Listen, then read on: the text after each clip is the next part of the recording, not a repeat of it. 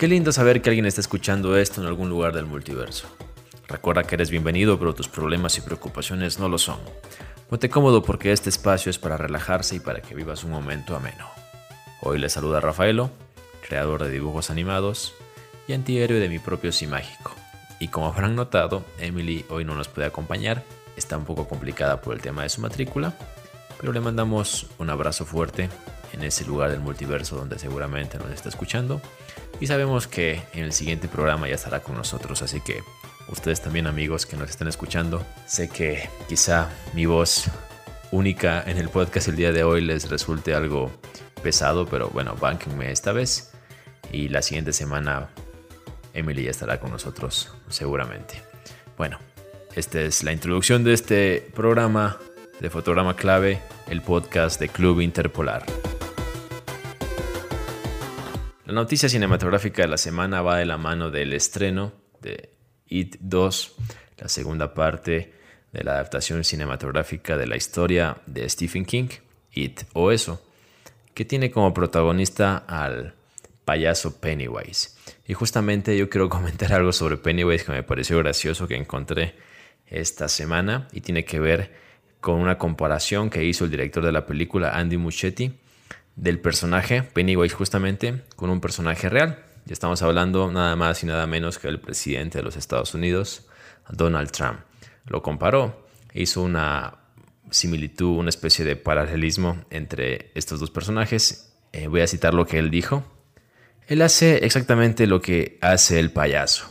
El payaso está tratando de dividir a los perdedores todo el tiempo, de ponerlos en contra y debilitarlos. Así es como vence, trata de dominarlos y destruirlos. Esto fue lo que manifestó justamente Andy Muchetti al trazar paralelismos entre el icono del terror y el inquilino de la Casa Blanca. Declaraciones que hay que ser sinceros, quizá nos causaron gracia a muchos, a otros quizá les habrá sorprendido. No sé a ustedes específicamente qué les habrá causado. Este no es un podcast político ni mucho menos, pero sabemos de que Donald Trump es un personaje real que genera mucho tema para hablar, mucha tela para cortar respecto a sus declaraciones en contra de ciertos grupos sociales y, demás, ¿no? Es un poquito sobre algo que dijo Andy Muchetti, que por cierto va a dirigir la nueva película de Flash, el personaje de DC Comics. Algo que es interesante es de que Andy Muchetti ha estado siempre vinculado al tema del terror con It 1, It 2, también dirigió Mamá, pero Flash no va a tener nada que ver con terror. Esto es interesante porque sería bueno verlo eh, en esta faceta de director de una película de superhéroes. A propósito de Flash, el actor que interpreta a este personaje en el cine, estamos hablando de Ezra Miller, hace meses atrás había presentado un guion a DC a Warner acerca de la película de Flash en la que él pensaba involucrarse en el tema creativo. Este guion no pasó, no fue aceptado y eso genera un poquito de controversia en el hecho de saber si Ezra Miller iba a continuar o no dentro del proyecto. Hasta donde se sabe, Ezra Miller va a ser el actor de la película que dirija Andy Muschietti sobre Flash y se especula de que va a abarcar gran parte eh, de la historia de Flashpoint, la paradoja del tiempo, que es una de las historias icónicas de este personaje dentro de los cómics. Y pues esperemos que le vaya bien a Andy Muschietti en el cine de superhéroes. Y a propósito de DC, ya que topé el tema, también la semana pasada se estrenó un teaser de Birds of Prey, película que justamente estará protagonizada por Margot Robbie en el papel de Harley Quinn. Y en el teaser, si no lo han visto aún, pues juega un poquito con el tema también que involucra a It y el tema de los globos y los payasos y justamente Harley Quinn es una broma con respecto a esto. Está bastante cool, me gustó bastante, así que véanlo, en internet lo van a encontrar y seguramente les va a divertir bastante. Y para cerrar el tema de It, ya que nos fuimos por el tema un poquito de los superhéroes y empezamos con It, pero para no cerrar por completo este tema, no sé si a ustedes les ha pasado, a mí no, pero conozco gente que sí le tiene miedo a los payasos. Justamente Pennywise es un payaso y el terror que la gente le tiene a los payasos tiene una explicación científica. Así que vamos a compartir con ustedes este artículo que acabo de encontrar de por qué le tienes miedo a los payasos según la ciencia. La fobia o el miedo irracional a los payasos se llama courrofobia que viene del latín colon, que hace referencia a extremidad o persona que anda en zancas. Los síntomas de esta fobia son graduales, de leves a moderados y finalmente graves. Suele presentarse en la infancia y si no es bien tratada, persistir hasta la edad adulta. La courofobia está relacionada con causas emocionales en el subconsciente de la persona. Por lo tanto, cada paso es único. Sin embargo, la mayor parte de las personas afectadas por esta fobia vivieron anécdotas negativas relacionadas con un payaso. Desde algo tan cercano como una experiencia personal hasta algo más lejano como las referencias de los payasos creados por los medios de comunicación. La figura del payaso es usada frecuentemente en los medios debido al contraste que genera una figura asociada al entretenimiento y la diversión y un sádico o un psicópata para sorpresa del público. Los profesionales de la salud mental señalan que una de las principales causas de la courofobia se debe a la desconfianza que genera la cara histrónica maquillada, que no deja ver la expresión facial auténtica. Esto puede llegar a causarle miedo a un niño, del mismo modo en que algunos pequeños también temen a la figura de Santa Claus por su prominente barba, anteojos y gorros. A manera de conclusión, la curofobia surge porque no es posible conocer exactamente qué esconden el extravagante maquillaje y los desproporcionados rasgos faciales de los payasos. Estas características permiten a las personas personificadas de payasos adoptar una nueva identidad y no cumplir con ciertos patrones sociales.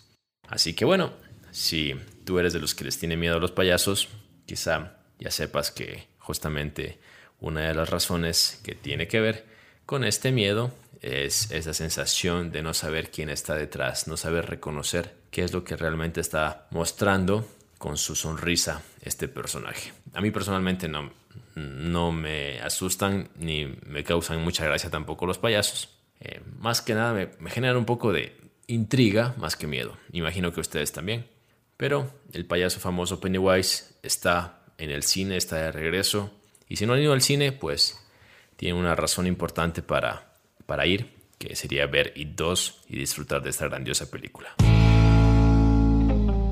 Algo que ha acontecido en las últimas semanas y que incluye interpolar por temas de tiempo y demás se nos ha pasado por alto es el tema de que algunos personajes de ya la extinta serie Game of Thrones pues han decidido participar con Marvel.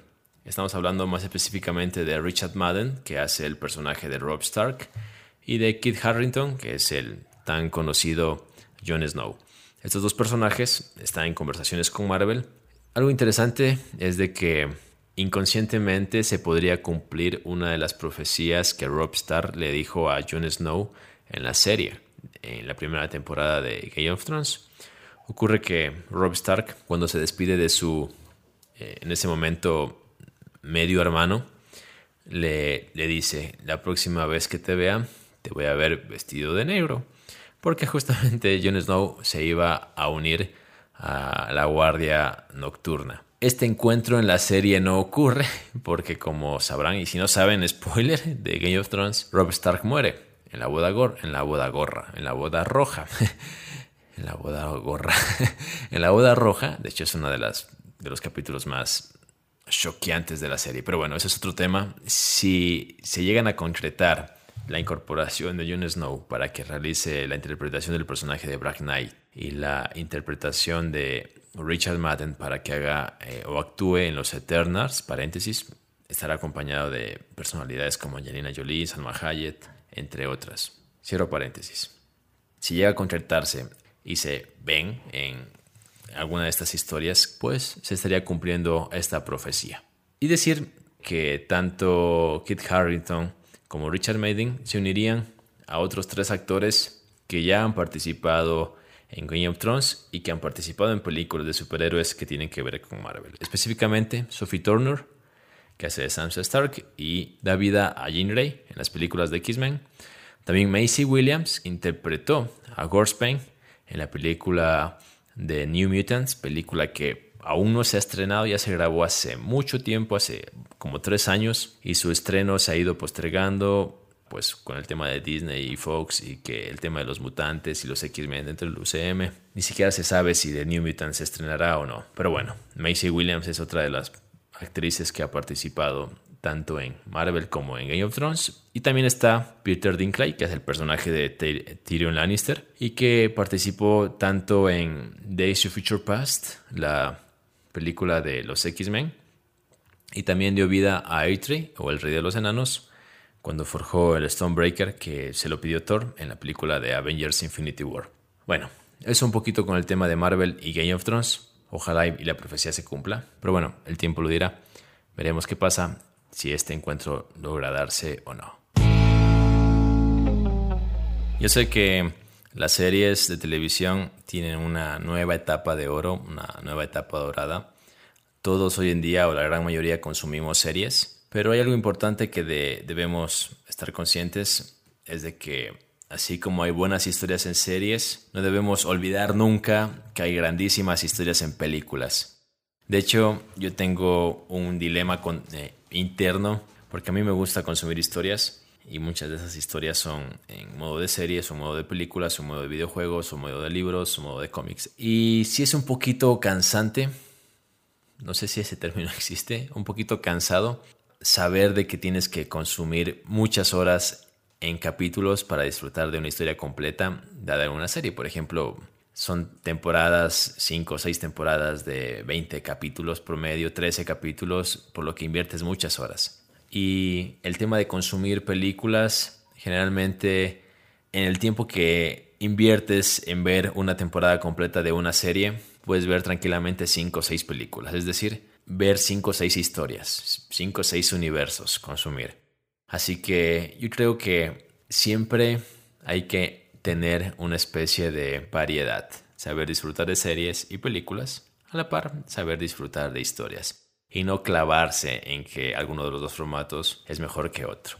Por eso el día de hoy les he traído ocho películas que están en Netflix y que quizá por estar viendo series no, sabía que, no sabías que estaban allí, así que por favor búscalas y disfrútalas. Una de estas es Beat Fish, del año 2013, película dirigida por Tim Burton, que cuenta la historia de Will, quien intenta descubrir por medio de un viaje si las historias alocadas de su padre Edward eran verdad, ya que sonaban como una mera fantasía por lo que le pasan cosas inimaginables. La película está basada en la novela del mismo nombre de Daniel Wallace y es protagonizada por Ewan McGregor. Así que The Big Fish es una de las películas que podrías ver.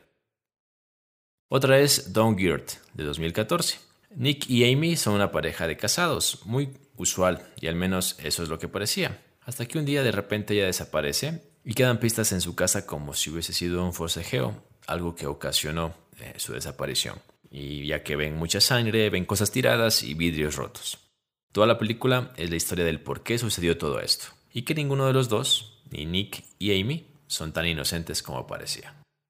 Otra película que también puedes disfrutar en Netflix es Big Ace, del año 2014, que también está dirigida por Tim Burton. Aquí eh, Amy Adams protagoniza la historia de una pintora y de su esposo. Margaret King es una extraordinaria pintora que es engañada por el hombre que se convierte en su pareja. Él la convence de que por el hecho de ser mujer no podría vender ninguna de sus pinturas y se adjudica la autoría, cosa que los llevará a problemas legales que resolver. Otra película es About Time de 2013, dirigida por Richard Curtis. Aquí Tim Lake es un joven inglés que tiene el poder de viajar en el tiempo y arreglar lo que no le guste. About Time te cuenta la historia de él y de su familia, además de su gran amor Mary. Tim pierde el control sobre sus vueltas al pasado y ocasiona un desastre. Al final se da cuenta de que hay cosas en la vida que es necesario dejar para poder seguir adelante con otras. En el 2016 se estrenó Sing Street, película dirigida por John Carney, esta historia, como el nombre lo describe claramente, se trata de un musical y en él el protagonista, un joven llamado Connor, tiene necesidades económicas, por lo que tiene que ir a una universidad pública y dejar la universidad privada. Y es ahí donde tiene la idea de formar una banda musical y conquistar a Rafina, la chica que le gusta. Que si le gustan los musicales, Sing Street es una película para ustedes. Si ustedes son fan de Meryl Streep, hay una película de 2018 que también está en Netflix y deberían ver. Mamma mía, Here We Go Again. Aquí, Sophie descubre que hay posibilidad en tres hombres de que sean su papá, ya que su mamá Donna, que es protagonizada por Meryl Streep, no está segura con quién pasó algo de verdad así que juntas tienen que descubrirlo y quieren descubrirlo. La película está basada en la obra musical del mismo nombre, así que si les gustan los musicales, les gusta Meryl Streep, Mamma Mía, Here We Go Again les va a encantar. Otra película de 2016, Lion, dirigida por Garth Davis, les va a gustar también. Lion trata la historia de Cheryl, quien pierde a su hermano, y luego a este se le complica volver a casa, pues cuando se perdió solo tenía 5 años. Su madre devastada y muy pobre, pues tiene problemas para poder encontrarlo, y aparte sus recursos económicos le limitan bastante, pero el niño es adoptado por una familia con la que se vuelve muy feliz un día se le mete la idea de querer volver de donde venía. Y es ahí cuando comienza la historia y esta búsqueda por querer encontrar sus raíces. Hackside Right de 2016, película dirigida por Mel Gibson y protagonizada por Andrew Garfield, es una historia de motivación y de guerra que también les va a encantar. Esta, de hecho, está basada en la vida real de un veterano llamado Desmond II, que es un cristiano que participa en la batalla de Okinawa en la Segunda Guerra Mundial. El joven es muy estricto con él mismo en cuanto a su religión, por lo que no se le permite usar armas ni matar a alguien en la guerra. Y suena un poco contradictorio que alguien así esté en la guerra, pero justamente sus creencias le permiten salvar a 35 soldados con su principal arma, entre comillas, que es la valentía. Esta película les va a encantar, es muy motivadora, muy motivante, motivadora otro problema con el tema de las palabras. No sé cuál es la palabra correcta. Así que si les gustan estos temas de motivación y de guerra y de principios cristianos, Hacks Out Right les va a gustar. Búsquela, también está en Netflix. Una película que involucra magia y robos y demás es Now You See Me de 2013. Aquí un grupo de cuatro magos es reunido por uno mayor para invitarlos a ser parte de un show que les traería mucha fama. El ilusionismo es el principal factor que se utiliza en esta película. En uno de sus actos participan en el robo en un banco de París, por lo que la policía los quiere capturar. Y es cuando usan sus trucos, sus magias, su ilusionismo para intentar burlarse de la autoridad. Y esta lista la quiero cerrar con una película de comedia que es White Kicks de 2004 o Donde están las rubias, que también se conoció en Latinoamérica de este nombre, en la que conocemos la historia de Kevin y Marcus, que son dos agentes del FBI que se hacen pasar por dos gemelas, Brittany y Tiffany Wilson, quienes se dirigían a un concurso de belleza pero sufren un pequeño percance en la cara y hace que las rubias no quieran participar más. Es allí cuando Kevin y Marcus se ven obligados a disfrazarse de ellas para salvar su trabajo, por lo que es muy entretenido ver a dos hombres afroamericanos sometidos a la vida de unas rubias de la vida social. Si ustedes ya la vieron porque es una película bastante popular, también deben saber que está en Netflix, así que si quieren pasar un rato ameno con sus amigos o con ustedes mismos, esta película les va a divertir mucho. Y bueno, este ha sido el listado de películas que están en Netflix, así que no está de más darse un pequeño tiempo para verlas y disfrutarlas. Antes de cerrar el podcast del día de hoy, agradecerles por su compañía, agradecerles por participar en el concurso que realizamos el podcast anterior de la ilustración de Leitor la Normal. El día de mañana, el día viernes, o depende de cuándo estén escuchando este podcast, vamos a revelar el sorteo, vamos a hacer una transmisión y publicaremos quién de ustedes va a llevarse la ilustración de Leitor Anormal y Luego nos contactaremos con ustedes, o con usted, o contigo, y sabremos cómo hacerte llegar a ilustración. También invitarles a que sigan a Club Interpolar en las redes sociales, en Facebook, eh, YouTube e Instagram. Estamos como Club Interpolar. Recuerda que todas las semanas, todos los jueves, subimos este programa en podcast llamado Fotograma Clave. Pero también en redes sociales hay cosas interesantes. Por ejemplo, los días domingos, casi hace el F5 Live, en el que se enteran de las noticias geeks relacionadas a videojuegos, animación, cine, cultura otaku y demás en vivo. Podrán interactuar con Case y compartir con él. Esto lo hace en Facebook, así que sigan al Club Interpolar en Facebook. Y bueno amigos, esto ha sido todo por esta ocasión. Recuerden que amar es compartir, así que si comparten este podcast con alguien cercano, estarán generando más amor en este mundo. Y vaya que lo necesita. Nos vamos, pero volveremos próximamente.